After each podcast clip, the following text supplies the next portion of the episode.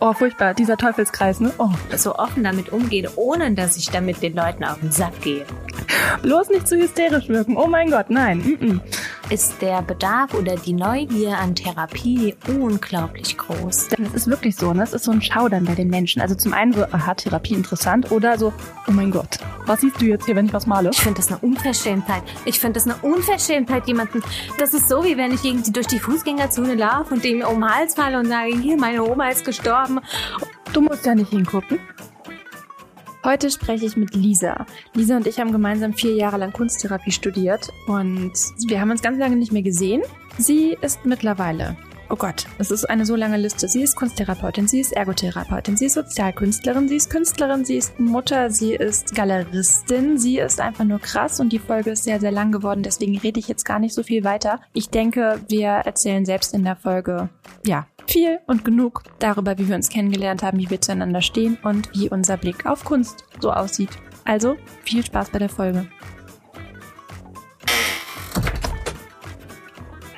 Hallöchen. der Sound von der Tür ist super. ich habe es mir gerade gedacht. Ich dachte, ah geil, jetzt hört sie wahrscheinlich den Sound von der Tür. Vielleicht wird das der neue ähm, Opener. das, oh, ich glaube, das würde Heiner sehr freuen. Ja, ja, klar. Der Heiner ist toll. Großer Shoutout an Heiner. Ich brauche auch einen Heiner. Das ja, jeder, jeder, jeder sollte einen Heiner haben, auf jeden Fall. Ehrenheiner. Schneidest du das eigentlich dann immer so zusammen? Also, wie meinst du? Schneidest du dann Dinge raus oder sagst, oh, das ist jetzt zu lang oder wie auch immer? Ja, das kommt immer wieder vor. Also das Ding ist halt auch, dass ich das nicht drauf habe, am Stück so durchzureden. So, äh, man fällt, also, äh, oder ich falle dann immer wieder so aus der Rolle und muss dann mal so, oder so ein bisschen ranten oder äh, ich finde, das muss auch sein dürfen. Aber dann denke ich mir manchmal, ja, das gehört jetzt irgendwie nicht da rein. Das ist, äh, zerstört den Flow. Oder ich weiß auch nicht, wenn man sich dann manchmal verläuft oder manchmal gibt es dann auch so Gespräche, da wird dann mein Gesprächspartner innen im Nachgang irgendwie nochmal klar, nee, das, das möchte ich gar nicht sagen, das soll raus bitte. Und dann muss man irgendwie gucken, okay, wie bastelt man das jetzt raus, dass das äh, trotzdem am Ende noch Sinn ergibt. Denn ich finde das total faszinierend, wie sich Gespräche so aufbauen und dann so verworren sind irgendwie, so von Hölzchen auf Stöckchen und dann hin und her und dann fehlt irgendwie das und dann sagt man am Ende so, oh, wie wir da eben gesagt haben. Mhm. Und dann steht man da und denkt sich so, düdüm. Haben wir gar nicht gesagt eben. Ist nämlich rausgeschnitten. Ah, okay, ja, okay, ja. gut, gut. Mhm. Und manchmal gehen die Folgen dann halt nicht online, wenn es zu zer zerstückelt ist. Ne? Also ich glaube jetzt, diese englische Folge, die ich letztes Wochenende hochgeladen habe, das war ein absolutes, ähm, mm, wie soll ich sagen, ähm, ich hatte eine andere Folge geplant, die wollte ich online schicken, aber das ging nicht. Da habe ich kein Go bekommen und dann habe ich gesagt, nee, komm, da äh, schneide ich jetzt auch nicht großartig dran rum, dann lassen wir es einfach weg. Also wir haben über Gerhard Richter gesprochen, über ein, ein Familienbild von ihm, was Thomas Struth fotografiert ah, ja, hat. Und dann habe ich so eine großartiges ja, Bild. Genau. Ja. Und dann habe ich versucht, da so eine Familie in Tieren Nummer draus zu machen, dass wir uns so dem Bild irgendwie annähern und sind dann, also es war jetzt nicht despektierlich oder so, aber sobald man natürlich Tiere benutzt, um sich den Menschen zu nähern, kommen da natürlich äh, Dinge zum Vorschein. Und ähm, dann äh, sind wir auch auf so eine Sexismusgeschichte gekommen. Also, dass die Frauen jeweils unterdrückt zu sein schienen in dem Bild und dass da eine Dominanz herrschte. Und da hat sie sich einfach komplett unwohl mitgefühlt danach. Oh, ja. ja, ist interessant, dass du das so erzählst, weil ich habe heute Morgen mit Heiner gerade darüber so Gleichberechtigung, Sexismus, Unterdrückung der Frauen mhm. so ähm, so eine so eine Diskussion gehabt und dann ist für mich so die Frage, warum? Da kann man ja auch so drüber sprechen ne? und vielleicht ist das ja so. Ja, also. Und ich meine, dass das ein sehr patriarchalisches Bild ist, das, das ist ja irgendwie klar, ne? Würde ich auch sagen. also das kann man jetzt auch nicht. Äh, ja, ist, ist halt, halt, so, ne? so, ne? Ja, genau. Und dann habe ich aber gedacht, nee, komm, also hier soll sich keiner schlecht ja, fühlen, dann äh, geht das nicht raus. Gar kein, muss man auch gar nicht irgendwie begründen. Also das sage ich auch vorher immer. Ne? Ja. Also das ist einfach, pff, dann hatten wir halt einfach ein nettes Gespräch und ist auch irgendwie einfach interessant, weil das ja einen ja dann trotzdem irgendwie danach noch weiter bewegt. Und es ist so, ja, es ist einfach irgendwie ein spannendes Thema so für uns gerade aktuell in dieser Zeit, in dieser Gesellschaft, in der wir irgendwie leben. Ne? Absolut, total. Also und auch es ist so mega persönlich und gleichzeitig so extrem politisch, ne? Total, ja. Und, und deswegen auch irgendwie gefährlich. Total. Und deswegen auch irgendwie so ja. schwer zu, zu fassen und zu greifen, dass man es so irgendwie auf den Punkt bringt, mhm. wo man damit eigentlich hin will. Ja. Ja. Tja, jetzt würde ich am liebsten das heutige Thema umschmeißen und weiter mit dir darüber reden. Düdüm. ähm, macht nichts, wäre viel zu emotional, weil ich habe heute Morgen zu Heiner nämlich gesagt, nachdem ich ihn kurz angefaucht habe, gesagt habe, und genau wegen sowas gibt es Donald Trumps auf dieser Welt.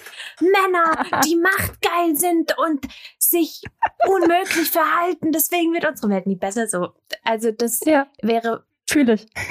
das, das, und deswegen muss ich dich anschreien und ich kann den anderen Mann nicht anschreien, weil äh, dann wäre ich hier eine hysterische Kuh und er würde mich eh nicht verstehen und ich würde in die Richtung, ja, ist ja eh nur eine Frau, die sich aufregt, rutschen. Deswegen Ganz genau. Mhm. Schieben- Oh, furchtbar, dieser Teufelskreis, ne? Oh, Katastrophe, ne? aber wirklich. Bloß nicht zu hysterisch wirken. Oh mein Gott, nein. Mm -mm. Ja, ja. Und wie hat mein Freund Ja. gestern gesagt, Lisa, du darfst dazu nicht hysterisch sagen. Das ist letztendlich eine emotionale Ausdrucksform. Nenn es ja das stimmt. Bei Männern würde es Wut heißen, da ist es akzeptierter, bei Frauen heißt es Hysterie und dann ist es gleich krankhaft. Mhm. So. Ja. Ja, gut, also das Thema ist eh noch zu emotional. Da, da müssen wir mit warten. Ja, aber wie lange sollen wir denn dann warten? Das wird doch noch eine Weile dauern. Zehn Jahre, bis es nicht mehr emotional ist. Nee, gib, mir- gib mir noch, äh, ich, äh, gib mir noch so vielleicht vier Wochen. Dann habe ich ein Okay. Bild dafür gefunden. Also eine künstlerische Antwort auf das, die Thematik. Oh, das wäre cool. Ich schick's dir, Mhm. Oh, gerne. da freue ich mich, da freue ich mich. wenn es so funktioniert, wie man sich das vorstellt. Ne? So. Ja, und das leitet dann direkt über zum kreativen Prozess, denn der macht ja auch irgendwie, was er will, ne? Ja, total. ja, vielleicht müsste ich dich erstmal vorstellen. -dü -dü -düm. Mhm. Ähm, aber das mache ich ja eigentlich eh im Intro. Das musst du dann auch nochmal Korrektur hören, ob ich das alles richtig gesagt habe. Ich fange einfach an mit einer Sache, die uns vereint. Denn ich würde mal sagen, Ja. ich wollte eben ganz polemisch sagen, wir uns verbinden die schlimmsten Jahre unseres Lebens miteinander. Aber das ist ja auch total übertrieben. aber wir sind durch eine sehr extreme Zeit gemeinsam gegangen. Und ich muss rückblickend sagen, ich habe keine Ahnung, ob ich das nochmal überstehen würde.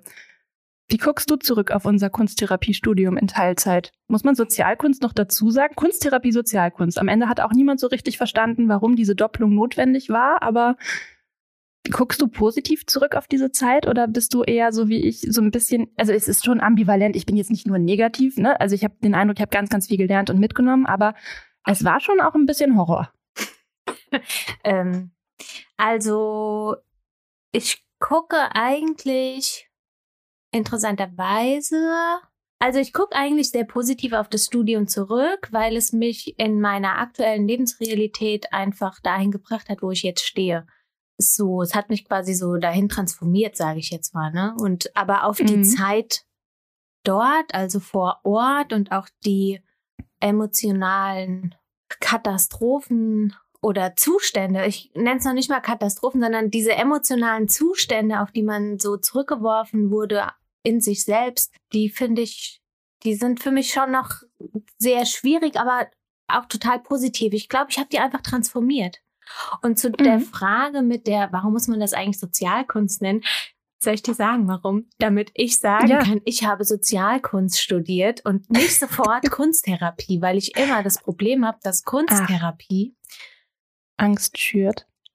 ja, Angst, es macht sofort so eine Schublade auf, die sofort mit Krankheit verbunden wird, weil Therapie ist ja immer etwas, was mit Krankheit eben zu tun hat eigentlich. Und ich, und da ich nichts mehr in dem Sinne mit Therapie so zu tun habe, als Therapeut oder als Therapeutin, Mhm. ist es, ähm, sage ich immer, ich habe Sozialkunst studiert. Das ist ja lustig. Cool. Ja, so habe ich das noch gar nicht gesehen. Denn es ist wirklich so, ne? Es ist so ein Schaudern bei den Menschen. Also zum einen so, aha, Therapie interessant oder so, oh mein Gott, was siehst du jetzt hier, wenn ich was male? ja, Bin ich jetzt krank? Was ist da los? Mhm. Und das ist auch direkt nicht mehr, nicht mehr frei, ne? Also würdest du sagen, man kann auch Dinge in den Bildern sehen? Wenn du jetzt jemanden siehst, den du nicht kennst und du siehst ein Bild, hast du das manchmal, dass du dann denkst, oi, da ist aber was im Darm oder oi, da ist aber hier irgendwie ein bisschen eine ADHS-Nummer oder ein Schmerz? ähm, wenn ich da drauf gucke und in, in Schubladen denken möchte und das sofort so einordnen möchte, dann würde ich sagen, kann man das schon so sehen. Kann man. Mhm. Aber ich finde, man kann halt eher sowas, man kann halt eher so eine, eine, eine Handschrift oder eine Sprache oder eine Form oder eine Geste oder eine Bewegung oder ein Motiv oder so sehen, was man so beschreiben kann. wo ich jetzt aber nicht sofort verbinden würde mit einer Erkrankung. Mhm. Okay, ja. So. Das ist ganz spannend, weil ich, ähm, Aber ich, ich meine, hm? Ich habe, sorry, ja, macht nichts. Ich, ich bin übrigens Meisterin im Unterbrechen. perfekt. Ähm, ich habe gerade mit einer Freundin darüber gesprochen, die ist Psychotherapeutin und arbeitet tiefenpsychologisch. Und wir sind uns so beide so sehr einig, dass wir beide so uns weigern, in Krankheitsbildern zu denken. Wir finden, das ist Mhm. einfach unnötig und behindernd eigentlich eher erstmal so. Mhm. Ja, spannend. Ich bin äh, gefühlt so komplett raus irgendwie. Also ich meine, klar, dieses Kunsttherapiestudium, dieses ganze, diesen Rucksack, den trage ich immer noch im Alltag so. Gucke natürlich dann auch mit diesem Blick auf meine eigenen Sachen. Ähm, und ich glaube, ich denke schon noch ganz stark in diesen Kategorien, die wir ja auch im Studium durchgenommen haben, ne? Oder auch die Dinge, die ich dann da vertieft habe. Und denke da noch schon sehr drin in diesen Kategorien. Aber finde das gut, das jetzt auch nochmal an der Stelle zu reflektieren, weil ich merke, ich gehe da auch irgendwie so relativ locker flockig um, auch hier im Podcast, wenn ich da manchmal sage, oh, kunsttherapeutisch könnte man jetzt hier oder da oder da.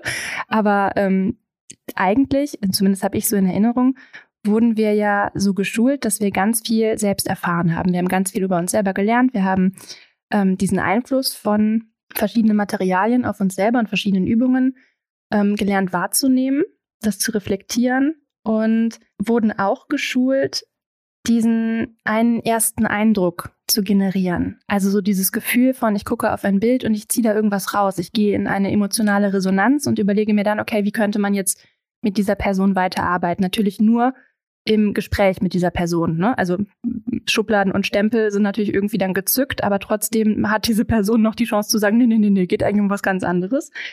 Würdest du das sagen, dass das irgendwie passt oder habe ich mir das über die letzten Jahre schön gedreht im Kopf? Oh, auch die nächste große Frage. Redet man jetzt in diesen Begrifflichkeiten? Nutzt du diese Begrifflichkeit? Ich spreche sie gerade extra nicht aus, weil ich es nicht genau weiß. Ich finde, das zieht das Ganze direkt wieder in so eine unseriöse Geschichte, die wir im Studium benutzt haben.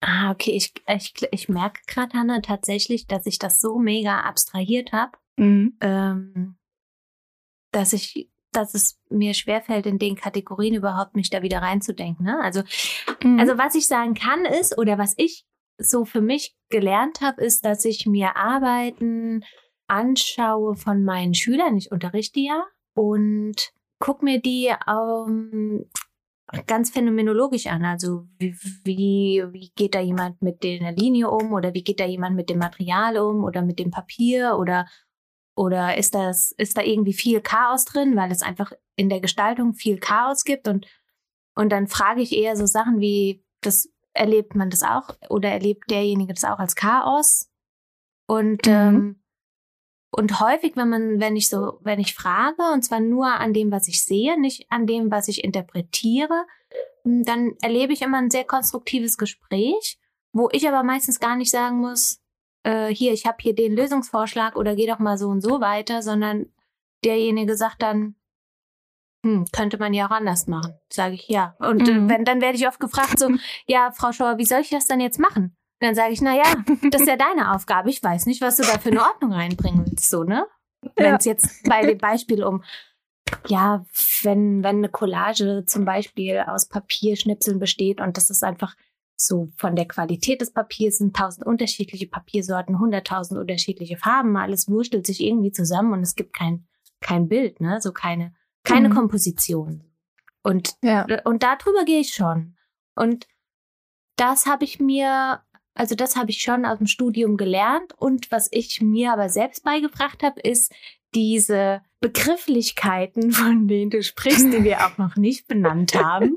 Vielleicht lassen wir es auch so, ich weiß es nicht. Ja, ist dann so ein Insider, ne? Mhm. Also, Aber auf den ganzen Blättern stand ja auch nicht zur Veröffentlichung geeignet und so weiter. Ja, ja, ja, klar. Unsere eigene Fantasiesprache. Ja, ja, das ist ja so interessant, dass so Sprache bildet unsere Realität ja, ne? Mhm. Und wie? ich habe dich unterbrochen, das wollte ich nicht, sorry. ähm, ja, was wollte ich sagen? Ach so, ja, diese Begrifflichkeiten, die benutze ich nicht mehr, nee. Aber was ich Mhm. tatsächlich benutze, ist momentan in meiner Welt so ist so, dass man, dass ich sage, die Materialität oder die physische Welt, die Welt zum Anfassen, ne? Das ist was, Mhm. was man ja durchaus, was ich jetzt für mich so abstrahiert habe, wenn wir von der Begrifflichkeit sprechen, die wir jetzt nicht benennen, aber ich glaube, du weißt, welche ich meine, ne? Oh, und wie? Ich weiß, welche du meinst, ja. ähm, Ich kann ja die entsprechende Literatur verlinken, dann kann man sich da auch einlesen in diese Welt der, ja, Sprache. ja. Dinge, die ich vielleicht rausschneiden muss, mal schauen. ja, ja, gut, aber vielleicht ist es einfach wichtig, das ist so, weil, weil ich habe mich da ja auch, ich weiß noch, also ich wusste so, ne, wenn ich zu dir sag, ja klar, na, wir machen einen Podcast, dann wusste ich, es geht um das Kunsttherapie-Ding, ne, so und Mhm. am Anfang dachte ich noch so, oh, habe ich da Bock drauf? Will ich das überhaupt machen? Über Mhm. Kunsttherapie sprechen?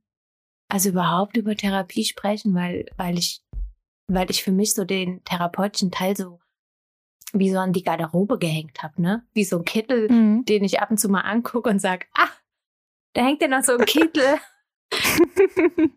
Ja, aber das ist ja vielleicht auch ganz wichtig zu wissen. Ich meine, wir arbeiten beide nicht in diesem therapeutischen Bereich, aber wir haben einfach ähm, da schon, würde ich jetzt behaupten, was mitgenommen. Total. Und wenn es nur eine Selbsterkenntnis ist, ne? Nur ist ja auch irgendwie, äh, reicht ja, ist ja riesengroß.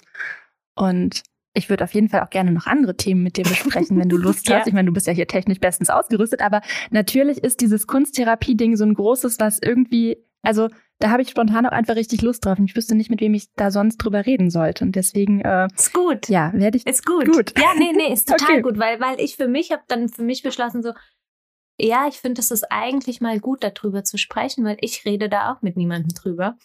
Mhm. Ja, ist eigentlich auch verrückt, ne? Dass man, ja, das so. hm, Ich, Warum ist es so? ich weiß nicht, ich habe manchmal das Gefühl, als würde ich meine Wurzeln verleugnen. Mhm. Als würde ich quasi, also es ist so ganz klar, ich komme daher, ne? Ich habe da drin meine Erfahrung und ich, ich persönlich habe da drin meinen mein, mein Zugang zu Kunst gefunden, auch so zur eigenen Kunst. Mhm. Und ich spreche da aber nie drüber. auch, Ja. auch wenn ich so mit anderen Künstlern den Kontakt trete, dann, dann ist das so ein Teil. Mittlerweile bin ich dazu übergegangen, dass ich sage, ich verschweige den nicht. Mhm. Also, aber ich erwähne ihn halt auch nicht, ne? Ja, So. ja. Ich verstehe es total. Vielleicht können wir das ja im weiteren Verlauf noch irgendwie ergründen. Ich weiß es nicht. Ja, gerne. Aber Sehr gerne. kleine Therapie. ich habe jetzt ganz lange überlegt, wie ich. Ich würde dich gerne noch fragen, aber ich weiß noch nicht, wie ich es formulieren soll. Und eigentlich würden mich ganz viele Dinge interessieren, aber gibt es so einen Moment in diesem Studium, in diesem harten, vier Jahre andauernden, immer am Wochenende stattfindenden, manchmal in Blockwochen stattfindenden, sieben Tage, zwölf Stunden äh, am Stück und am Ende dieser Wochen noch Prüfungen. Gibt es irgendwie einen Moment, der dir besonders in Erinnerung geblieben ist? Sei es ein besonderer Aha-Moment, in dem du ganz persönlich irgendwie da krass, eine krasse Erkenntnis hattest oder wo du dich furchtbar geärgert hast oder irgendwie so ein Moment, gerne auch zwei, die dir irgendwie vielleicht auch gesagt haben, okay, das klappt, Kunsttherapie ist irgendwie krass oder dieses Studium ist irgendwie, also wuh, irgendwie irgend so ein Moment. Vielleicht rede ich einfach schon mal und gebe dir noch die Möglichkeit, ein bisschen drüber nachzudenken. Mhm, mach mal. Ich muss mich gerade für einen entscheiden. Mehrere. ähm, ich weiß, dass ich das die ganze Zeit nicht geglaubt habe. Also ich habe das ja dann quasi neben dem anderen Studium studiert und dachte mir so, ja, finde ich irgendwie cool, Kunsttherapie, Sozialkunst, ja, schauen wir mal. Aber dass man da tatsächlich in irgendeiner Weise ähm, Menschen mithelfen kann. Klar, durch ein bisschen Malen und so, ne? Habe ich gedacht, läuft. Aber wir hatten eine Aufgabe und wir sollten ähm, nach draußen gehen und uns Blätter sammeln und Blüten und so weiter. Und ich glaube, fünf verschiedene Dinge, aber dann quasi eine unterschiedliche Anzahl von den jeweils fünf. Also irgendwie zehn Steine und drei Blätter und zwei Hölzer und so weiter. Und dann sollten wir damit verschiedene Sachen machen. Das erste war, glaube ich, dass wir, was war denn das? So ein Ornament legen sollten. Dann sollten wir davon ein Foto machen und beim zweiten sollten wir, glaube ich, einen Turm bauen. Und ich habe das nicht geschafft. Und ich hatte da ganz viel Grünzeug und Gestrüpp liegen und ich habe es nicht hingekriegt. Und dann weiß ich noch, dass ich Blätter genommen habe. Die waren irgendwie das Größte, was ich hatte. Und man will ja dann in die Höhe kommen.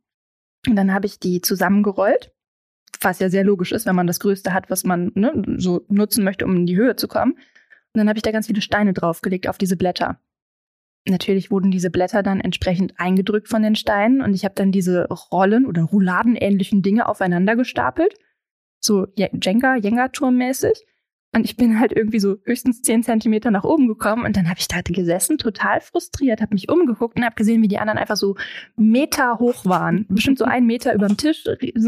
Natürlich hatten die auch andere Gegenstände, aber hätte ich ja auch nehmen können. Und anstatt dass ich dann nach draußen gehe, mir andere Gegenstände hole oder Objekte oder wie auch immer, habe ich da gesessen, habe gedacht, es geht einfach nicht. Ich kann das nicht anders lösen. Es gibt keine andere Möglichkeit für mich. Und dachte mir, was ist denn jetzt los? Also es war so ein ganz, ganz, ah, ich war auch hochrot in dem Moment. Also ich habe richtig irgendwie körperlich darauf reagiert und war auch wütend und habe das nicht verstanden. Und dann kam dann der Moment, vor dem ich immer ein bisschen Angst hatte, wenn dann unsere Dozentin ankam, sich so erstmal mit ein bisschen Abstand hingestellt hat, das Werk angeguckt hat und dann so langsam näher kam, ein bisschen auch noch auf Erlaubnis wartete, darf man jetzt näher kommen und was sagen? Dann war ich schon so, ja, was denn? ja, was denn? Dann sag doch. ah. Ja, und dann so die Frage, wie es denn so hm, bei mir mit der Luft aussieht und der Lunge und ob es da vielleicht eine asthmatische Vorerkrankung gibt und dann so dieses da da da da. Woher kann die das wissen? Was ist da los? Wie hat die das gemacht? ähm, weil es natürlich so ist. Und ja, dann zu merken, okay, ich nehme da Blätter, ich lege da Steine drauf, ich bin nicht in der Lage, nach oben zu gehen, nicht in die Streckung zu gehen und dann erfährt man halt diese, dieses ganze Potenzial dieser Übung und wie man da jetzt gegenwirken kann. Und von da an war es gefühlt, ich weiß nicht, ob du dich da auch dran erinnerst, gefühlt immer so, dass ich bei jeder Übung an meine asthmatischen Grenzen gekommen bin, besonders auch in der Plastik. war dann immer so, oh ja, die Hanna macht wieder einen Pilz, einen asthmatischen Pilz, ja, ja, die will nach oben, aber die kommt nicht hoch. Und ich habe es einfach nicht hingekriegt. Und ich fand es so faszinierend, dass man ähm, nicht in der Lage ist, obwohl man es ja kognitiv weiß. Okay, ich weiß, ich müsste das jetzt einfach anders machen, aber ich krieg's nicht hin. Denn das hier ist mein Weg, das ist der Weg, den ich immer gehe. Und mir ist am Ende immer alles abgebröckelt. Ich habe mich da am Ende tagelang abgearbeitet an diesen blöden Plastiken, die wir da plastiziert haben. Boah. Und du siehst ja die Lösung, also die vermeintliche Lösung, überall im Raum vor dir. Und du bist aber nicht in der Lage, oder ich war es nicht, in der Lage, da jetzt einfach mal umzuschwenken. Und ich weiß jetzt, was ich da für eine Bildsprache habe und wie ich dagegen arbeiten müsste, um es quasi zu heilen oder ne, zu stabilisieren und so weiter. Aber das fand ich einfach total faszinierend, was da in mir selber passiert ist. Dieses, erstmal dieses Erkennen, okay, krass, das kann man sehen. Und dann dieses, ich komme nicht aus meiner Haut. Das ist, äh, boah, so ein richtiger Struggle den fand ich gruselig und krass. Und, und ist der für dich jetzt ähm, so, ist der für dich jetzt so positiv? Hat er dich positiv weiter begleitet? So diese Erkenntnis? Ich glaube ja. Also ich finde, das ist total, also einmal für das, für die Wirksamkeit dieser Kunsttherapie generell, da bin ich seitdem der festen Überzeugung, also da habe ich mich ertappt gefühlt, mhm. dass man tatsächlich einem von mir gestalteten Objekt ansehen kann, dass ich eine asthmatische Vorerkrankung habe. Das finde ich faszinierend. Und es war ja wirklich auch dieser, dieser Struggle, dass ich vorher gemerkt habe, ich kann das nicht anders machen. Und ich konnte nicht erklären, warum, denn das kannst du ja gar nicht logisch erklären. Du könntest ja einfach aufstehen und jetzt äh, was holen und es anders machen. Oder auch in einem Bild. Ich glaube, in einem Bild bin ich auch mal an so einen Punkt gekommen, dass ich irgendwie was hätte ändern sollen oder können oder von meinem Empfinden her müssen aber es ging nicht, weil es sich falsch angefühlt hätte. Und ich finde, das ist dieser springende Punkt für kunsttherapeutisches Arbeiten, dass man da an eine, ich nenne es jetzt mal Blockade oder an einen Punkt kommt, an dem man mit sich selber irgendwie nochmal ganz besonders konfrontiert wird, kommt. Und dann kann man sich entscheiden, möchte ich daran jetzt arbeiten oder möchte ich für immer einfach jetzt hier an diesem Punkt stehen und finde den gut. Ich meine, es tut ja keinem weh, ne, dass es jetzt so ist, wie es dann ist. Aber dann zu erkennen, okay, wenn ich jetzt das durchdenke und wenn ich das jetzt versuche zu verändern, hat das nicht nur auf mein Werk einen Einfluss, sondern auch auf mich als Mensch. Das stelle ich jetzt mal so in den Raum. Und das finde ich irgendwie gruselig, aber irgendwie auch krass. Ah, ja, ja, ja, ja. Findest du es gut? Also, weil wenn du wenn du so sagst, das findest mhm. du gruselig, dann dann. Ja, ich glaube, ich glaube, ich finde es, ähm, wenn ich es auf meine eigene künstlerische Arbeit übertrage, Mhm. dann finde ich es gut, weil mir das verdeutlicht, dass ganz viel von mir in den Bildern steckt. Mhm. Aber das finde ich dann auch wieder gruselig, weil jedes Bild dann eigentlich ein Seelenstrip ist. Aber zum Glück kann das ja nicht jeder dann genau übersetzen und auf mein Leben übertragen. Sagen, ah, das war wohl der Montag da. also, Ja. ja. Ja, wobei. Also es ist, zeigt halt, wie verbunden es ist mit einem selber. Ja, total. Ähm, tot, also ja, ich, also das ist ein schönes Beispiel. Ich glaube, ich habe nicht so ein intensives Beispiel, was ich dir bringen kann. Weil, Muss ja auch nicht. weil ich ein ganz anderes, ich habe das, diese Thematik auf einer ganz anderen Ebene. Ich habe die nicht auf einer, auf dieser ganz klaren, ich habe eine asthmatische Vorerkrankung, so wo man das so ganz klar benennen kann, sondern ich würde das eher auf so, auf so eine seelische, psychische Ebene schieben. Da gibt es Mhm. bei mir ganz viele Beispiele, die man aber nicht so gut, die kann man nicht so gut greifen, wie das, was du da jetzt Ja, gerade ja. beschrieben hast. Erinnerst ja. du dich denn an meine, erinnerst du dich denn an meine Pilze? Ich erinnere mich total an deine Pilze und ich erinnere mich auch noch an, dass, dass, es, dass der Ton bei dir auch immer so gebröckelt ist, ne? Boah, das war so mies. Weißt du, jeder nimmt einfach eine, von dem, von dem einen Ton nimmt jeder seine Kugeln. Dann stehen wir alle da. Wir haben alle unsere Hände. Ja, niemand hat Hilfsmittel. Wir haben, nehmen alle den Ton aus derselben Packung, kneten eine verdammte halbe Stunde da dran rum. Oh, und dann geben wir diese Kugel rum und meine zerfällt einfach gefühlt zu Staub und eure sind so warm und oh. Und so warm, so warm und so glatt und man denkt sich so, oh, wie schön und die einen sind kalt und trotzdem so ganz glatt wie so ein Fisch oder so ein, so ein Reptilienhaut, ne? Und dann, und dann kommt so Hannas Kugel, ne? Die ist halt eher wie so ein, wie so ein, wie so ein, ich hatte letzt so ein, so ein Vogelnest in der Hand, was so auseinandergefallen ist. Ungefähr so, ne? Ganz genau. Und alle nur so, boah. Und jeder wusste so, das ist meine Kugel. Bah, was ist das denn? Was hast du denn gemacht? Ja, ja, man Oh. offenbart sich da auch so, ne? Das, das ist das Total. Also, das ist eigentlich so das, was, was, was vielleicht das, das Traumatische oder auch das Anstrengende daran ist, dass man sich so, so offenbart. Man liegt dann halt so, wie so nackt, ja. Genau, Liegt dann da, genau. liegt dann da diese, diese Kugel, ne? Und man denkt sich so, na, Und jeder fasst sie an. ja, genau. Und man denkt sich so, na toll. Ja, und es war mir auch so unangenehm. Ich weiß ich glaube, wir hatten auch so viel Zeit, diese Kugel zu machen. Gefühlt irgendwie eine halbe Stunde, wenn nicht sogar eine Stunde. Und ich so ab, nach fünf Minuten fing das an, so trocken zu werden. Ich dachte, es muss doch jetzt hier irgendwie möglich sein. Ich dachte, okay, ich steuere jetzt mit meiner ganzen Willenskraft meine Hände so, dass die jetzt schwitzig werden und dann kriege ich das hin und keine Chance. Aber war nicht auch eine sehr, sehr starke Übung mit dieser Tonkugel, die sich dann wirklich bei jedem so anders angefühlt hat. Uah, Ja. gruselig. Ja, Ton war nicht so meins. Ich habe auch seitdem nicht wirklich äh, weiter damit gearbeitet.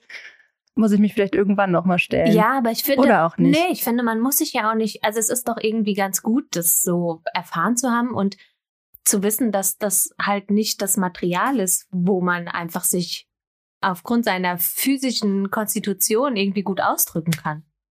Mhm. Also so, Ja. ist doch egal.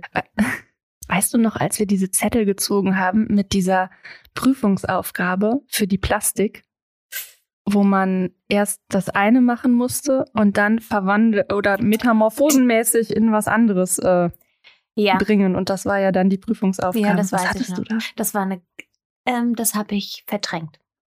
Okay. Das, ist habe ich gut. verdrängt, weil nämlich das waren für mich, deswegen fand ich auch diese ganzen Prüfungsgeschichten so schwierig dort, weil die, weil ich für mich, das ist jetzt interessant, dass du genau das raussuchst, weil Mhm. ich weiß noch, dass ich für mich da so einen krassen Moment hatte. Ich hatte wie so eine Versteinerung und habe mich so in meine Kindheit zurückgeworfen gefühlt. Ne? Ich war völlig handlungsunfähig während Mhm. dieser Prüfungsaufgabe und es war ein, eine ganz schreckliche Situation, weil ich mich gefühlt habe wie ein kleines handlungsunfähiges Kind. Ich stand Mhm. da und war wirklich konnte ich habe das dann irgendwie gemacht, weil ich natürlich irgendwie denken kann und mich dann an meinem meinem rationalen Tun festgehalten habe, aber emotional war ich so aufgelöst und konnte das auch gar nicht kommunizieren und bin dann in so ein Schweigen verfallen, Mhm. was ich so aus meiner Kindheit auch kenne. Ich habe mich so als sehr schweigsames, nicht sprechendes, ernstes Kind in Erinnerung und diese Übung hat mich auf diese Situation wieder zurückgeworfen. Und dann, Wahnsinn. dann habe ich da eine ganz schlechte Note gekriegt, ne? Echt, das auch noch? Ja, und das war Boah. Und für mich ist das eigentlich, diese Notengeschichten, die waren, haben nie eine Rolle gespielt für mich, aber in dem Moment war das ganz schlimm, weil das wurde mein seelischer Zustand, an den ich ja quasi so eine eigene Erfahrung gemacht habe, der mich so zurückgeworfen hat und wo ich mich so allein und verloren gefühlt habe, wurde dann auch noch so schlecht bewertet. Mhm. So, ne? Dabei warst du ja voll dabei. Voll. Also ich meine, Ton spricht ja auch das gerade an und weckt es und Wahnsinn, ja. Voll, aber das ist interessant, mhm. dass du das so ansprichst, weil das sind so die Momente, die ich habe, ne? Dass ich, dass dann da etwas bewertet wurde, was ja gar nicht zu bewerten ist oder was ja gerade im therapeutischen Kontext eben keine Rolle spielen darf. Ja. Und da drin liegt vielleicht auch so die Gefahr oder ähm, die Schwierigkeit mhm. von diesem ganzen Studium. Da, warum man, warum man sich auch so ähm, abgewertet fühlt. Weil ich glaube, diese Thematik, ähm, die gibt es auch bei mehreren Menschen, die dieses Studium gemacht haben. Mhm, das glaube ich ganz bestimmt, auf jeden Fall. Ich habe keine Ahnung mehr, wie diese Prüfung da für mich ausgegangen ist. Ich weiß nur, dass ich die auch irgendwie als, also wenn ich an eine Prüfungssituation denke in diesem Studium, habe ich diese vor Augen, weil ich das, das war irgendwie ganz furchtbar, weil es auch so vielen in dem Raum so schlecht ging. Und wir haben alle nicht geredet, wir sind nur in unserem eigenen Krieg da irgendwie versunken. Und dabei wurden wir noch beobachtet. Und alleine gelassen. Den, und alleine gelassen. Ja, so, ne? Das ist das Schlimmste. Ja. Ich meine, die hätten ja eigentlich wirklich das auffangen können und müssen, als, ja, wenn man das, es sind ja immer noch TherapeutInnen gewesen. Es war ein therapeutischer Prozess in gewisser Weise. Naja. Ja, schwierig, schwierig, schwierig. Ja, schwierig. aber am Ende ist das eben keine Therapie. Ne? Sondern genau. am Ende lernt man nur das Werkzeug davon und man bildet sich so als Werkzeug aus. So, und dann ist man selbstverantwortlich. Mhm. Äh, weißt Aber dann hätte man, glaube ich, die ein oder andere Grenze anders ziehen müssen, auch im Vorfeld. Ja, oder vielleicht nicht. eine klare Kommunikation darüber. Mhm. Äh, interessant, weil ich begebe mich ja mit meiner Arbeit, in meiner aktuellen, begebe ich mich ja auch genau in diesen, in dieses Spannungsfeld rein. Ne? Wie viel Therapeut muss man sein in der therapeutischen Ausbildung? Und ja, stimmt, krass. Total. Und ich, für mich habe da eine Antwort gefunden, dass dass man das immer so offen sagen muss, ne? Dass man immer sagt, ihr arbeitet hier in euren eigenen, ihr werdet automatisch auf euch zurückgeworfen und wenn man als Therapeut irgendwann arbeiten möchte, dann ist man dafür verantwortlich, dass man sich gut kennt, weil mhm. man selbst ist das Werkzeug, mit dem man anderen hilft. Ja. Durch meine eigene Interaktion. Mm, und ich bilde mir ein, dass ich damit ein ganz gutes Bild geschaffen habe, dass die Menschen das verstehen, dass ich auch ganz klar sagen kann, das ist jetzt ein Thema, mit dem müssen sie woanders hingehen. Ne? Das, mhm. das kann ich nicht begleiten oder da kann ich ihnen nichts zu sagen. Das ist ja eigentlich das Wichtigste. Mhm. Total. Und ich finde, das ist so. Und dann habe ich aber auch einen ehemaligen, mein ehemaliger Chef, der hat das total abgebügelt. Ne? Der hat gesagt, ja, wir sind ja hier keine Therapie. Mhm. Und dann steht eben so genau dieses zum Gegensatz, ne? So, wie viel Therapie fließt eigentlich in den Unterricht mit ein, wenn man Therapeuten mit ausbildet? Spannend. Ja. Krass. Ja, ja. Ich habe versucht, eine künstlerische Position rauszusuchen, die ich irgendwie, ich weiß nicht, ob das funktioniert, ob das viel zu konstruiert ist. Äh, ich würde dich bitten, das zu überprüfen. Ich erzähle dir das jetzt mal. Ich habe das gefunden und habe mich irgendwie habe irgendwie gedacht, vielleicht kann man sagen, dass das so ein bisschen mein Bild von Kunsttherapie ist. Mhm. Sozialkunst. Das war der Schrägstrich, den habe ich mitgesprochen. ähm, weißt du, was in meinem Büro, an meinem Büro steht? Dozentin, Sozialkunst, Schrägstrich, Kunsttherapie, Schrägstrich, Ergotherapie. cool. Das ist eigentlich ein total politisches Werk. Mhm. Und Ah, Irgendwie hat mich das aber nicht losgelassen. Interessant. Also ja, aber vielleicht ist es auch zu konstruiert. Es ist mir jetzt diese Woche über den Weg gelaufen. Es ist eigentlich schon total alt. Ähm, das ist von einem belgischen Konzeptkünstler. Sein Name ist, na, ich wünschte, ich könnte ihn jetzt ordentlich aussprechen. Francis, Francis Alu. Francis Alu, wenn du, wenn du das so, wenn du das flüssig aussprichst, hört sich das auf alle Fälle gut an. Da hast du recht, Francis Alu. Ähm, und der hat im Jahr 2002 ein Werk konzipiert. Ich weiß gar nicht, ob ich das Werk nennen kann. Ich würde jetzt sagen, er ist ein Konzeptkünstler. Er bezeichnet sich selbst als Aktions- und Videokünstler. Und er war in Peru unterwegs, in Lima. Und dort gab es wohl im Jahr 2000 einen Diktator. Der wurde aber jedenfalls ähm, vom Volk quasi gestürzt und also ne, der musste fliehen, es gab da Aufstände und so weiter. Und im Jahr 2002 ist Francis Allu genau dorthin und hat mit 500 Freiwilligen eine, und jetzt, äh, das habe ich mehrfach gecheckt, weil ich mir das nicht vorstellen konnte, eine Sanddüne im Ausmaß von 200 Meter Höhe und 500 Meter Länge mit Schaufeln um 10 Zentimeter versetzt. Es gibt dazu Videos bei YouTube.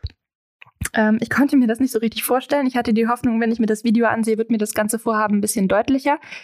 Nein, das hat nicht funktioniert. Sonst hätte ich dir nämlich jetzt dieses Video geschickt. Aber du siehst halt einfach nur 500 Menschen mit Schaufeln in einem wüstenähnlichen, ähm, ja, in so einer Wüstensituation stehen. Und dann sieht man da eine riesige Düne. Und dann gehen die da lang und anscheinend, ja, versetzen sie diese Düne um 10 Zentimeter mit ihren Schaufeln.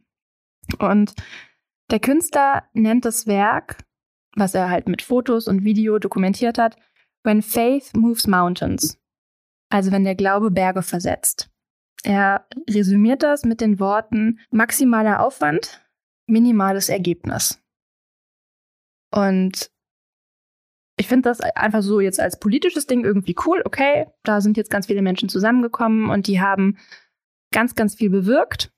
Okay, sie haben auf jeden Fall den Berg versetzt. Ob das jetzt wirklich für die Natur an der Stelle so wichtig war, das sei jetzt mal dahingestellt. Aber wenn ich das jetzt auf die Kunsttherapie übertrage, finde ich, habe ich den Eindruck, oder mir kommt das Bild, dass man irgendwie so in sich selber, wie in dieser Sendung, wie hieß die denn? Es war einmal das Leben. Ah, ja, ja. Und die Blutkörperchen ja, ja, durch das, durch den Körper, äh, ja, fahren und so weiter. Als würde man irgendwie so 500 Helfer in sich äh, mobilisieren, die dann einfach eine unfassbare Arbeit leisten, um gefühlt diesen riesigen Sandberg, diese Sanddüne zu versetzen. Es kostet unglaublich viel Kraft und Anstrengung und am Ende stehst du einfach nur 10 Zentimeter weiter. Also von außen sieht man das nicht unbedingt, dass du so unfassbar viel verändert hast und so viel Aufwand betrieben hast, was zu verändern, aber du stehst halt einfach verdammte 10 Zentimeter weiter. Und dann lebst du dein Leben weiter und du hast aber irgendwie trotzdem ganz viel bewegt. Und ich weiß nicht, Macht das irgendwie Sinn für dich oder denkst du dir nur so, oh mein Gott, das war jetzt ganz schön konstruiert? Was auch okay wäre. Wir können alles schneiden.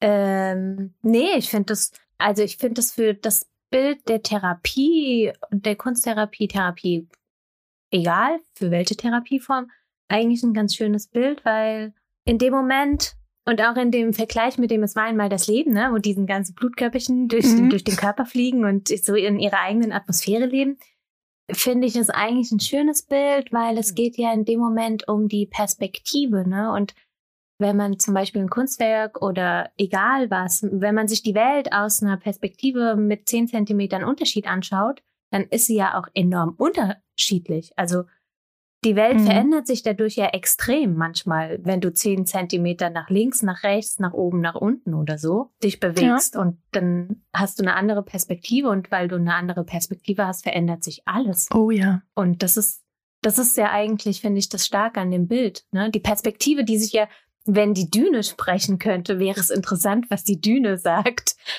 Ja. ja, hör mal, da, da, alles war normal. Auf einmal kommen die da an. Huh. Und ich sehe plötzlich ganz andere Sachen. Ich wusste gar nicht, genau. ich wusste gar nicht, dass es da noch weitergeht. Gar nicht, wie mir geschah. Und dann muss ja auch der ganze Sand irgendwie mal umgewälzt werden, ne? So. Ja. Kommen auf einmal Sandkörner ans Tageslicht, die vorher gar nicht da waren. Ja, ja, ja, ja, die vielleicht auch mal was sehen, ne? Die haben vorher ja. auch noch nichts gesehen, so. Verrückt. Also ja, ich finde, es ist irgendwie ein interessantes Bild. Man kann ja auch viel, auch so wenn du sagst, ja, die Sandkörner, die halt quasi, die, die mal drin waren, sind jetzt irgendwie oben drauf und so. Natürlich verändert das alles. Mhm. Und obwohl es nach außen hin nur 10 Zentimeter sind, aber für einen verändert das ja einfach alles.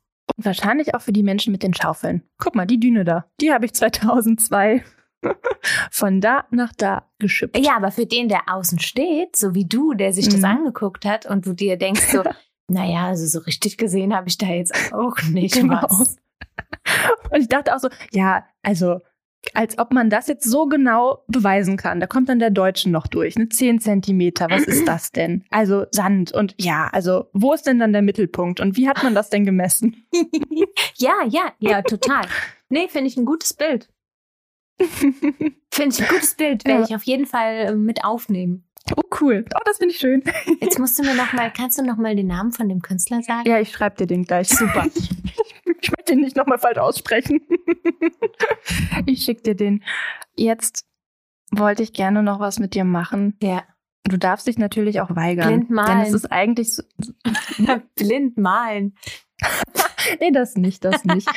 oh, wir hätten ja so viele Übungen, die man machen könnte, ne? aber nein, ich finde das dann auch irgendwie falsch. Ich hatte hier letztens einen Freund, der ist jetzt total scharf auf Kunsttherapie und äh, will dann immer wissen und will dann immer sagen, komm, jetzt sag mir doch mal hier und jetzt mach doch mal mit mir und ich, ich sage mir, nee, sowas fangen wir gar nicht erst an. Ne? Also, das finde ich schwierig, so, ne? Das ist echt schwierig. Ja. Das geht halt so gar das nicht. Das geht überhaupt nicht. Ganz genau. Es geht so überhaupt gar nicht. Und dann immer so, ah, soll ich dir mal einen Baum malen? So, nein, ich möchte keinen Baum. Du kannst mir den gerne malen, ja, aber ich werde dir nichts dazu sagen zu deinem Baum. Öh.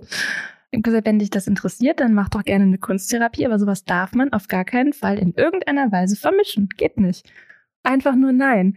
Ähm, weil man damit ja einfach ähm, respektvoll umgehen muss. Und es gibt einfach Dinge, die darf man nicht tun. Und deswegen ich wollte natürlich jetzt überlegen, was, was können wir vielleicht noch in diese Richtung machen. Und weil das natürlich alles nicht geht und weil das alles sehr, sehr unseriös ist, ähm, habe ich mir Doch, jetzt wir trotzdem sind ja, ein wir Bild sind ja total professionelle. Also wenn wir zwei als Kunsttherapeutinnen Mhm. ähm, jetzt ein Werk von Edward Munk angucken würden.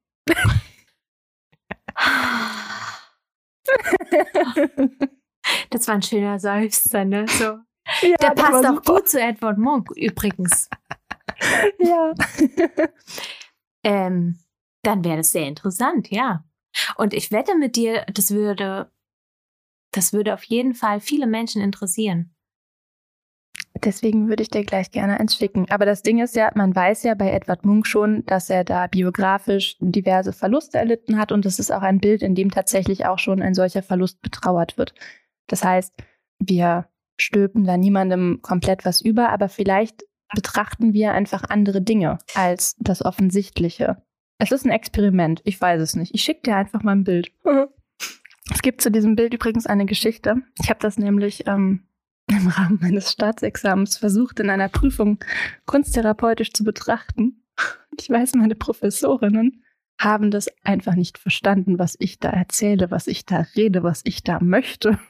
Das war auf jeden Fall die ernüchternde Erkenntnis, dass das ähm, nicht zu vermischen ist mit den verschiedenen Disziplinen. Also KunsthistorikerInnen kann man schlecht mit Kunsttherapie ähm, begeistern. Ähm, ja. Das glaube ich sofort. Ja.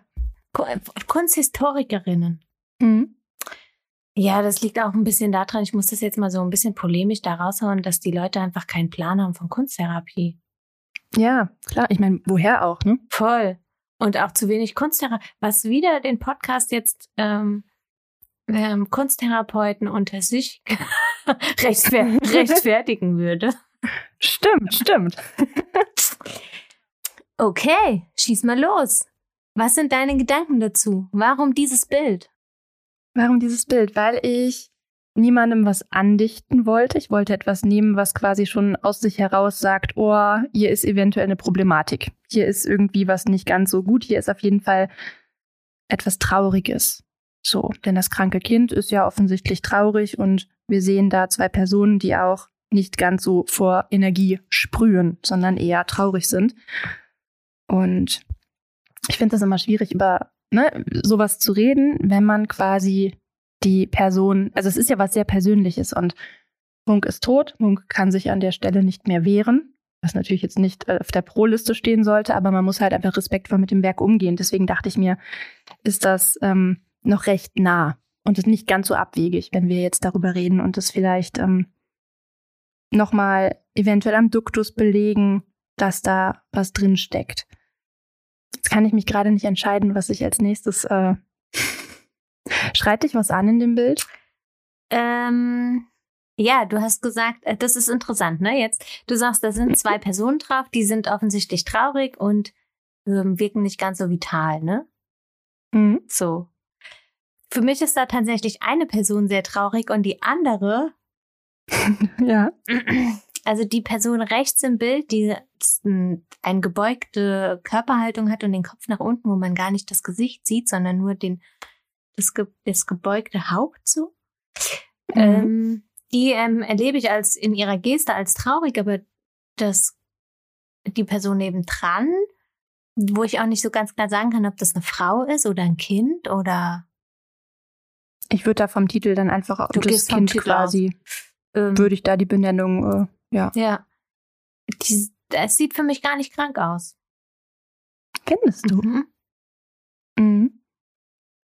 Dann spinne ich das mal weiter und sage, ich finde, es hat was ähm, Entspanntes, Hoffnungsvolles, aber dennoch etwas, was das Leben angeht, Resigniertes.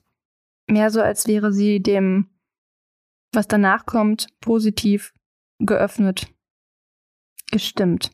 Aber ich finde nicht, dass es ähm, eine sehr. Ah, woran mache ich das fest? es hat was losgelöstes. Total, es sieht eigentlich schon verstorben aus. Genau, ja. So, ne? Und das würde ich Ja. so ganz klar festmachen an mh, s- so der Blick. Man sieht so die Mhm. Augen und es und es, es guckt nach rechts Zum Fenster. zum Fenster oder auf alle Fälle und auch über die Person hinweg, die neben ihm am Bett sitzt. Mhm. Und auch von der Farbigkeit, die ja so ganz weiß, pastellig wird im Kopfbereich, wirkt es einfach wie, als würde es wegfliegen. Ja, So, so Geist seelisch nach oben hin entschwunden. total. Ja, als wäre es einfach nicht so richtig anwesend, ne? Ja, eigentlich ein höchst intimer Moment. So dieses Sterben. Ja, total und auch so sehr liebevoll, ne? Mhm. Und nicht alleine, aber trotzdem privat. Ja. Also da ist die Person, aber sie starrt jetzt nicht die vielleicht Sterbende oder gerade Verstorbene an, sondern ist einfach in der physischen Präsenz anwesend und gibt irgendwie Nähe, ist aber trotzdem, trotzdem irgendwie weit weg. Als wäre es in einer ganz anderen, ja, Welt. Sphäre. Mhm. Welt, genau. Sphäre, Mhm. Sphäre, Sphäre passt, finde ich schon ein bisschen besser. Ja, ein interessantes Bild. Mhm. Ja, wir sehen jetzt leider nicht den Duktus. Also wir müssten jetzt natürlich echt davor stehen, aber ich meine, dass da auch eine intensive Oberflächenverletzung vorliegt. Also da wurde auch geritzt und die Farbe wurde sehr dreidimensional aufgetragen. Das meine ich, dass ich das damals vor meiner Prüfung noch recherchiert habe und da dann auch noch groß darauf hingewiesen habe, von wegen, oh mein Gott, Feuer. auch was das angeht, sehr emotional aufgeladen, würde ich jetzt mal sagen. Vielleicht auch mit Schmerz verbunden. Echt? Mhm. So witzig, ne? Es, es, Mhm. ich, es ist jetzt aber auch so ein bisschen spannend, ne? Hast du das, hast du die Arbeit mal im Original gesehen? Nee, leider nicht. Hast du nicht. Ja. Weil ich habe nee, jetzt aber das spielt ja auch eine Rolle, ne? Mhm. total, ich habe jetzt quasi zwei Bilder offen. Ne? Ich habe das eine Bild am Computer offen Mhm. und ich habe das andere am Handy offen. Und die zwei Bilder, die wirken in der Farbigkeit komplett unterschiedlich. Es gibt aber auch, glaube ich, sechs oder sieben Versionen davon. Ah, okay. Also der hat das auch wirklich tatsächlich nochmal in einer variierenden Farbgebung ähm, mehrfach gemalt. Weil das ist ja eigentlich total das Interessante, das sind die Farben, ne? Mhm. Das ist ja ein krasser Komplementärkontrast eigentlich. Ja. Der aber so mega Absolut. harmonisch ist. Wahnsinn, oder? Wie man das hinkriegen kann. Diesen, diesen Kontrast. Und da kommen wir ja dann auch dahin, dass quasi sowohl das Inhaltliche als auch die beiden Motive, also wir haben einmal diese Loslösung von diesen Welten, dieses, die ja konträr einander gegenüberstehen, dann haben wir diese zwei Personen, die sich irgendwie gegenüberstehen und dann diesen farblichen Kontrast zwischen Grün und Rot und dann haben wir auch dieses Hell und das Dunkel und es sind quasi auf allen Ebenen diese zwei Pole, die sich gegenüberstehen und trotzdem aber so unfassbar harmonisch, obwohl es ja weiter weg nicht sein könnte. Das hast du jetzt so schön gesagt. Die Fähigkeit hätte ich gerne, das so klar strukturiert und so wahr zusammenzufassen. Ach, wie lieb von dir. Ich habe währenddessen gedacht, oh Gott, wo will ich hin? Wo will ich hin? Wo komme ich her? ähm, Ja, und eigentlich geht's auch nach oben und nach unten, ne? Ja, Sie geht nach oben, weg vom Leben und die andere ist auch ganz schwer, auch vom Körper her, wie dieses Schwarz runtergeht. Man, man sieht ihren ganzen Unterkörper gar nicht, aber man, man hat ein Gefühl von diesem Gewicht, was vielleicht auch die Trauer dann wiegt auf ihr. total. So. Und sie ist so, man könnte fast meinen, sie ist schon, sie, sie, sie sitzt irgendwie, sie sitzt ja eigentlich im Bett, ne? Also, Mhm. aber eigentlich wirkt sie, da gibt's auch so eine Verschiebung der Perspektive, habe ich den Eindruck. Stimmt. Also eigentlich li- sieht sie aus, als würde sie flach auf dem Boden liegen und man schaut von oben auf sie drauf. Du hast recht, ja. Aber die Person, aber man, also wir wissen, dass so die Perspektive nicht sein kann, aber dadurch, dass sie eben dieses, dieses schwebende, liegende Moment auf dem Boden eigentlich ist, weil sie kann so in der Art, wie sie gemalt ist, in der Farbigkeit und auch in der Physiologie, glaube ich, gar nicht sitzen, in der, weil es gibt, Mhm. also siehst du das? Ja, ich bin gerade sehr fasziniert, aber das kann ich jetzt wiederum nicht in Worte fassen. Aber du hast vollkommen recht.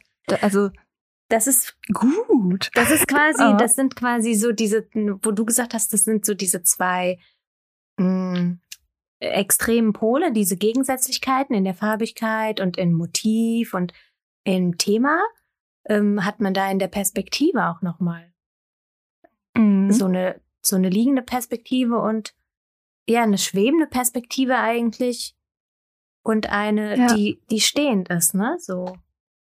Mhm.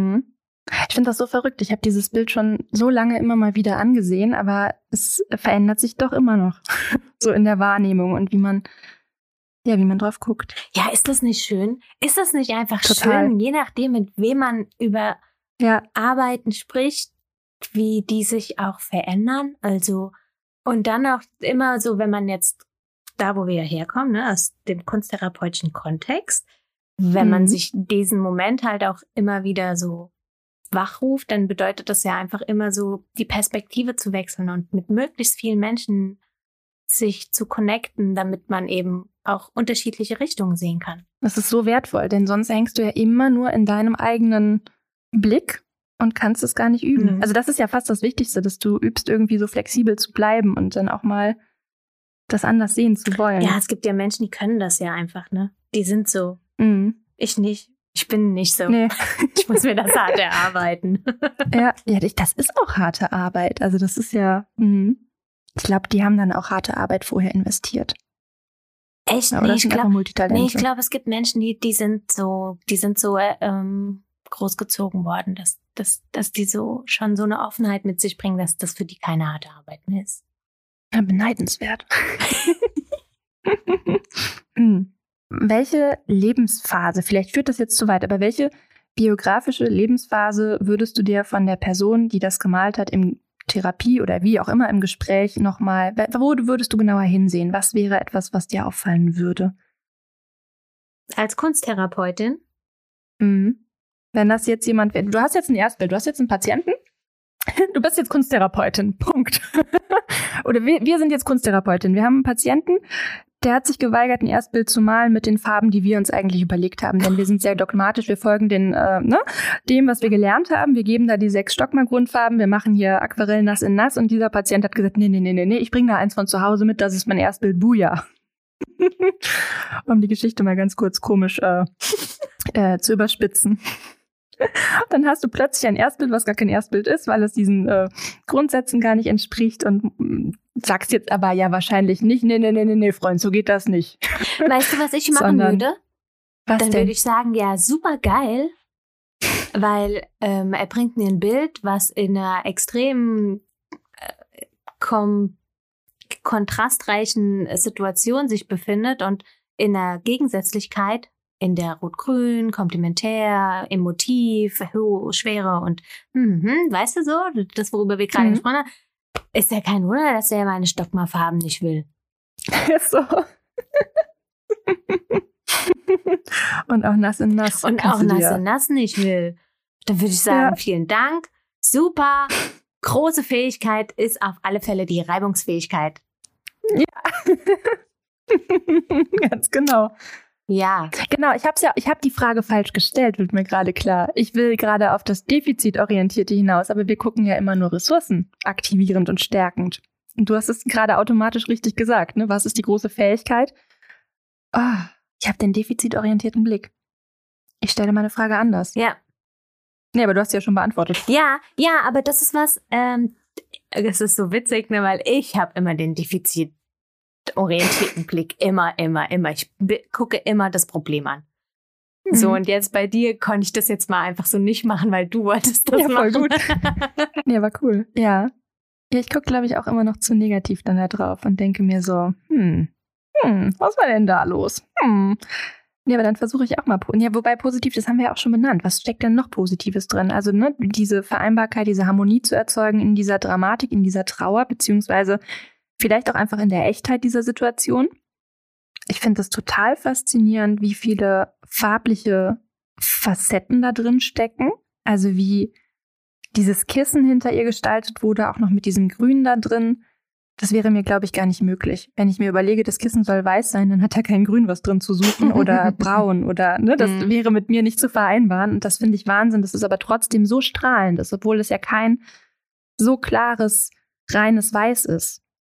Aber im Kontext des gesamten Bildes wirkt es einfach ähm, ganz rein und hell und lebendig und irgendwie gut und nicht so, als hätte er sich beim Malen geärgert und gedacht, ach Mann, ich wollte doch aber hier alles nur titanweiß. Oh, Ja. Es war wieder der Pinsel schmutzig. Oh. Ja, ja, total.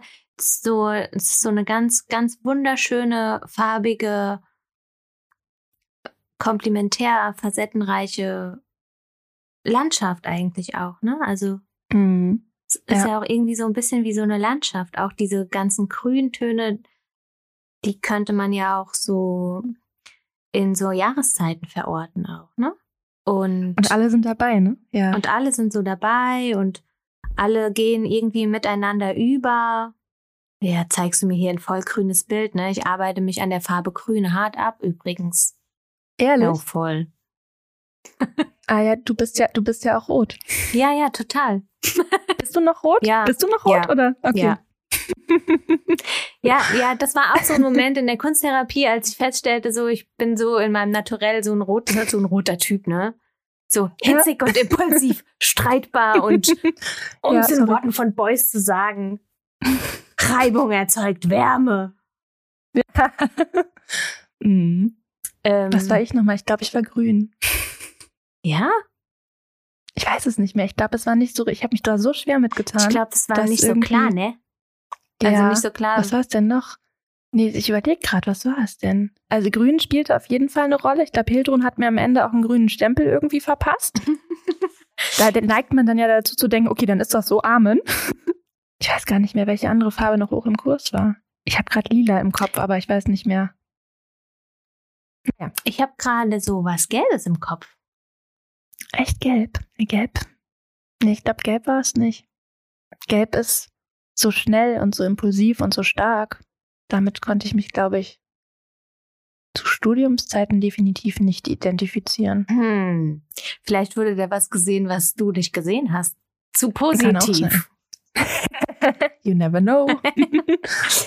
ähm, ja, ja, ja. Wo, wo, wo kamen wir denn jetzt her? Ach, beim Rot, ne? Beim Grün, genau, du hast gesagt, du arbeitest dich an Grün ab, äh, so quasi privat und ich gebe dir ein grünes Bild und dann habe ich gesagt, ja, du bist ja auch rot. Genau. Dezente, dezentes Reingerätschen mit einer dezenten Wertung. Ja. Sorry. Nicht schlimm. Ist gar nicht so dramatisch. Ich, ich, Gut, gut. ich stehe zum Rot. Okay. Das ist mittlerweile, es wurde transformiert in Magenta. Ähm, mittlerweile ist es wieder knallrot. Es geht, Mhm. gibt viele Facetten des Rotes. oh ja. Wie schön. Das war ein ganzes Semester, oder? Dass wir uns da einsortieren sollten in Farben. Ja, ich habe das ja, ich habe das ja eigentlich bei Beatrice rausgefunden. Ach, ganz am Anfang. Ja, und das sind ja auch eigentlich die Momente in dem Kunsttherapiestudium, die ich quasi in meinem Bewusstsein trage. Also, und tatsächlich Mhm. in meinem Bewusstsein, es ist mir immer so präsent, die Arbeit mit Beatrice. ja, die war toll. Oh, super. Oh ja, Super Frau. absolut. Ja. Und die hat das Rot damals rausgeholt. Und Krass. zwar super wertschätzend. Wie, wie hat sie das gemacht? Ah, wir hatten ja dieses eine Wochenende, wo wir nur immer in einer Farbe malen mussten, ne? War das rote Wochenende war mein Untergang. Genau, Mhm. und das rote Wochenende, das hat mich, es hat mir große Freude gemacht und das war auch richtig anstrengend. Und ich dachte, ich würde alles falsch machen und so. Und am Ende haben wir ja dann diese Bilder immer gemeinschaftlich besprochen, ne? Und dann sagte Mhm. Beatrice so zum, so, ja, und dieses Rot, das hat so was ganz ähm, Königliches und Majestätisches.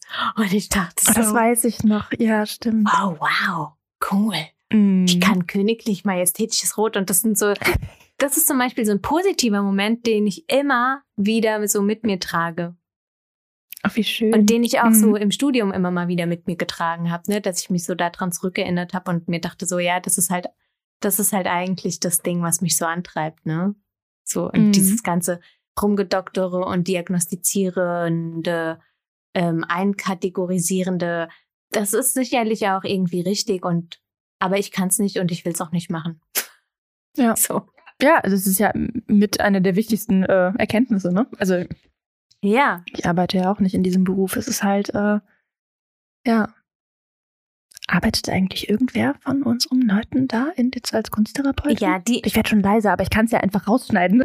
Du kannst am Ende machen, so. am Ende machst du hier, mal ist es hier erstmal nur so ein, okay, wir haben uns jetzt erstmal abgearbeitet an unserem persönlichen therapeutischen Weg. Jetzt können wir über wirklich andere Themen sprechen. genau. ähm, ja, und zwar tatsächlich die Person, wo ich sage, das ist, die ist richtig geil Kunsttherapeutin. Es gibt niemand, die für mich so sehr diesen Begriff Kunsttherapeutin positiv definiert hat wie diese Frau. Also falls wir einen Podcast mit Kunsttherapeutinnen und Kunsttherapeuten machen, dann würden wir sie auf jeden Fall einladen, oder? Auf jeden Fall. Finde ich gut. Sollten wir durchdenken. Gefällt mir. ich finde, das hat was. Ja, ich finde auch. Aber ich Mhm. finde gerade eh, das ist was, was ich immer mehr merke, so in unserer aktuellen, in unserer aktuellen Lebenssituation, so wie die Welt gerade im Wandel ist oder im Umbruch, ist der Bedarf oder die Neugier an Therapie unglaublich groß. Oh ja, das stimmt. Und auch, es gibt einen unheimlich großen Run auf so, ich muss das Wort jetzt so in den, in den Mund nehmen, Ausdruckskunst. Es- oh, So, so, ich, ja. weißt du, so, Mhm. warte, ich mache jetzt echt mal so ein hartes Beispiel, ne? Ich, ich laufe jetzt, ähm, eine Person läuft zu Bösner, kauft sich drei Farben und einen Pinsel und eine Spachtel und eine große Leinwand und macht da so Zeug drauf und sagt, hey, ich habe Kunst gemacht und es hat mir total gut getan. So. Oh ja, oh Gott, ja. Look at me. Genau, so Mhm. dieses Ding. Und ich finde, davon gibt's unheimlich viel gerade. Und das, und das Dramatische ist, dass das dank, dank ähm, der ganzen fotografischen Möglichkeiten, die es da gibt, das halt auch noch so erstmal so als Anschein so, oh ja, es ist, es könnte vielleicht Kunst sein, weil es steht auf einer coolen Webseite und äh, Ja. Das ist ganz schön abstrakt. genau, es, ja, geil und es, und ist ganz schön abstrakt, wow. Und daher ist es so, ne, da kommt, und das merke ich immer, da springt mein kunsttherapeutischer Blick an.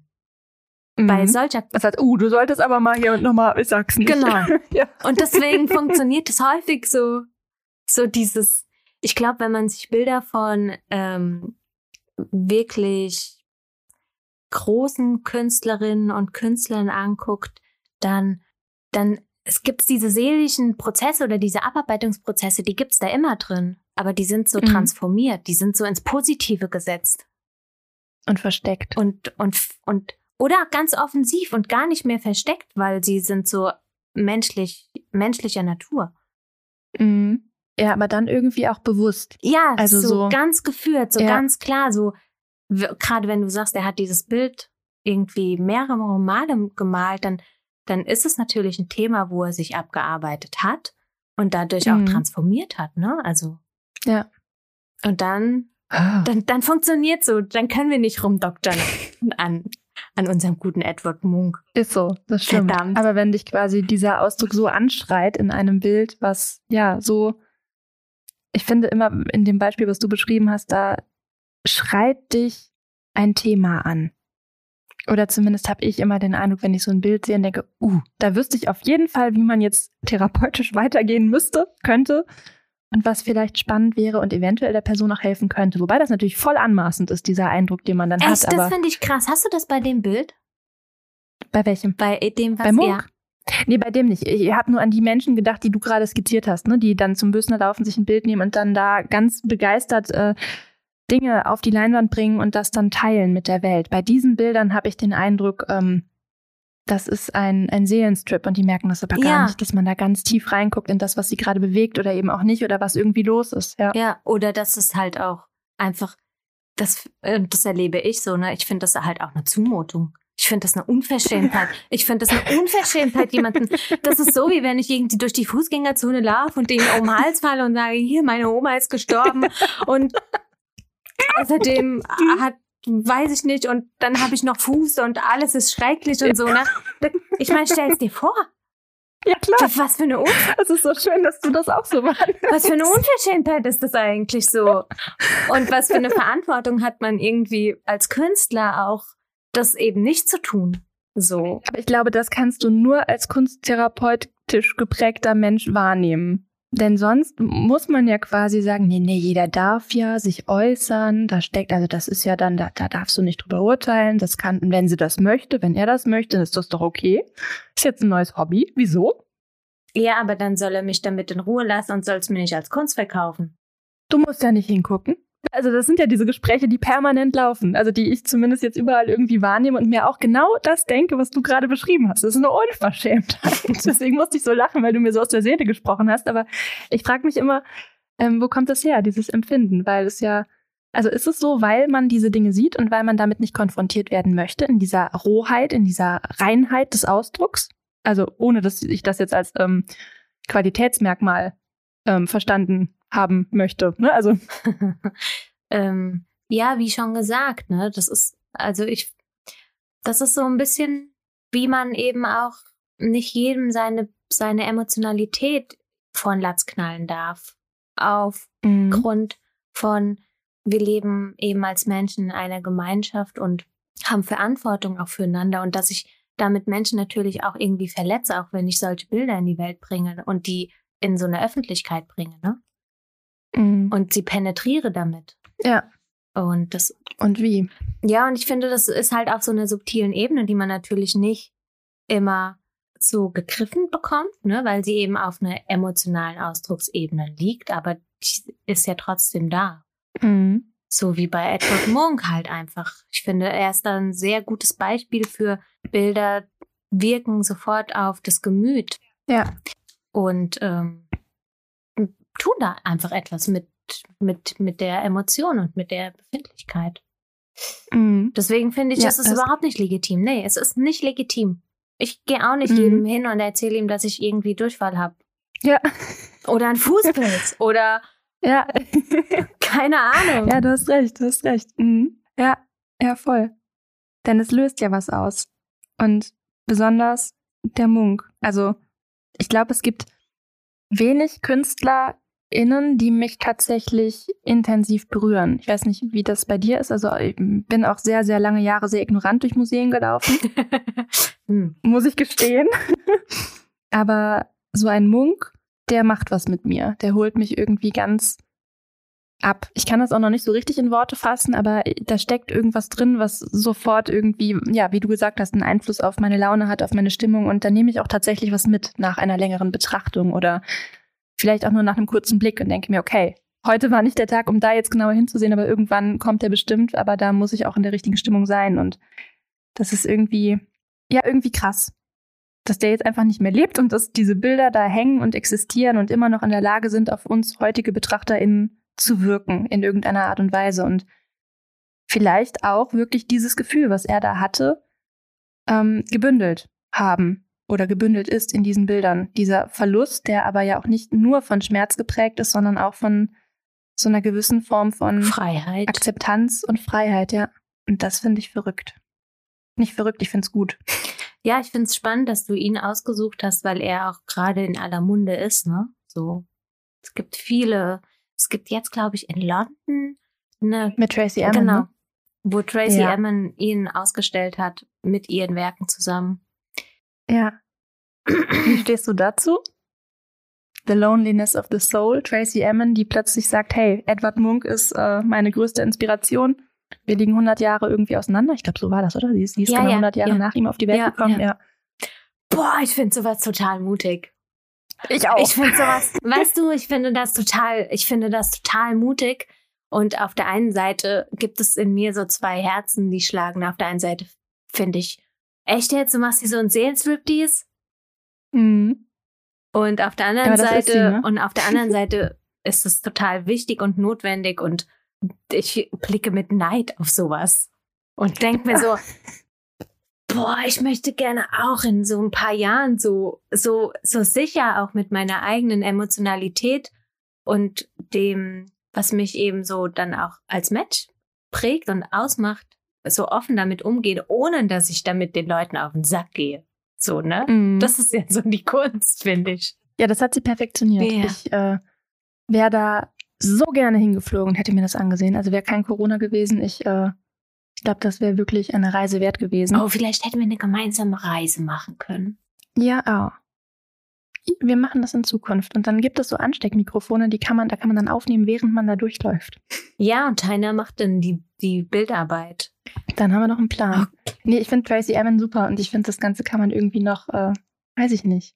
Es hat mir auf jeden Fall riesigen Spaß gemacht, mit dir darüber zu reden und ich würde das gerne nochmal machen. Und es muss dann ja auch gar nicht so kunsttherapielastig sein oder je nachdem, wie es dann so kommt, ne? Aber irgendwie, glaube ich, muss man diese Art und Weise, wie wir auf Bilder gucken, irgendwie herleiten. Denn ich glaube, das ist eine ganz andere Betrachtungsweise als sonst. Ja. Aber vielleicht auch nur in meinem Kopf, ich weiß es nicht.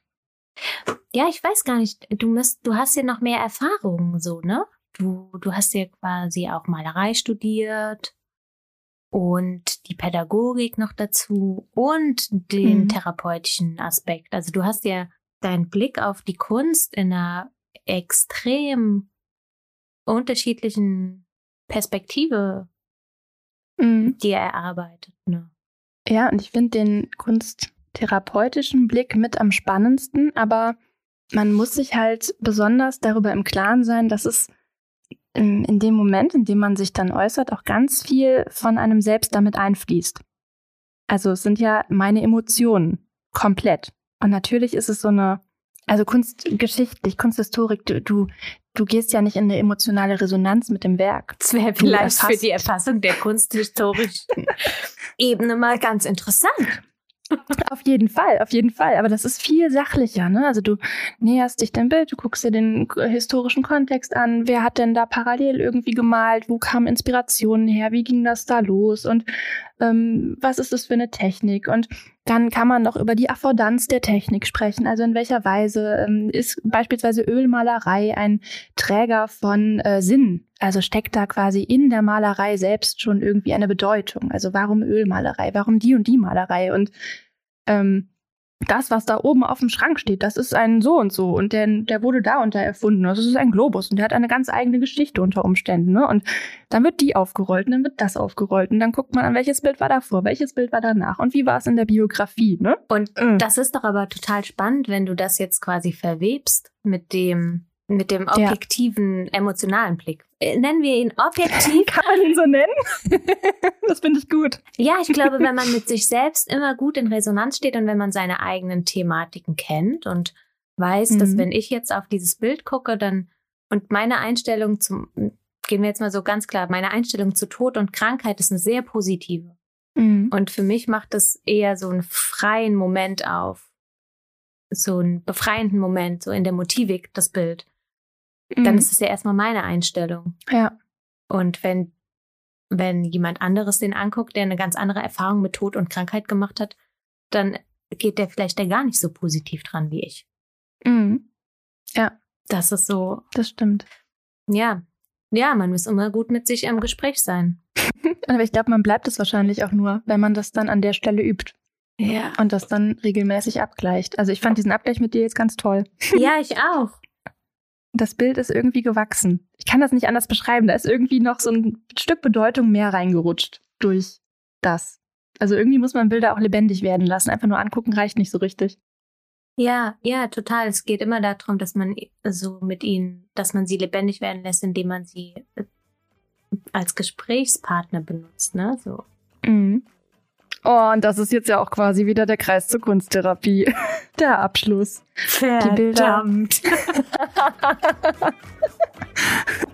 Denn das ist ja das Schöne. Du redest ja gar nicht so über das Problem. Du malst das Problem. Du malst dein Asthma oder wie auch immer. Und dann kann man darüber mal reden. Ja, und dann. Hey, warum malst du nur so Pilze? ja. Oh Mann, ey, das, ja, das hat dich echt schwer getroffen. es geht darum, die Sanddüne zu verschieben. Korrekt. Und einfach mal die Perspektive zu verändern. Ja. Ja. Ach, schön. Voll gut. Cool. Ich danke dir. Ich danke dir. Das war richtig, richtig schön. Ja, total. Was machst du nächsten Sonntag? hm, vielleicht sprechen wir nochmal einen kleinen Podcast zusammen. Jetzt wissen wir ja, wie es funktioniert. Ja, zwei Kunsttherapeutinnen unter sich. Mich würde interessieren, ob ihr das, was wir gesagt haben, auch so seht oder ob ihr euch einfach nur dachtet, was war denn da los? Aber ja, Lisa und ich werden das auf jeden Fall nochmal vertiefen und ich freue mich jetzt schon auf das nächste Gespräch und wünsche euch bis dahin eine schöne Woche und bleibt gesund. Tschüss.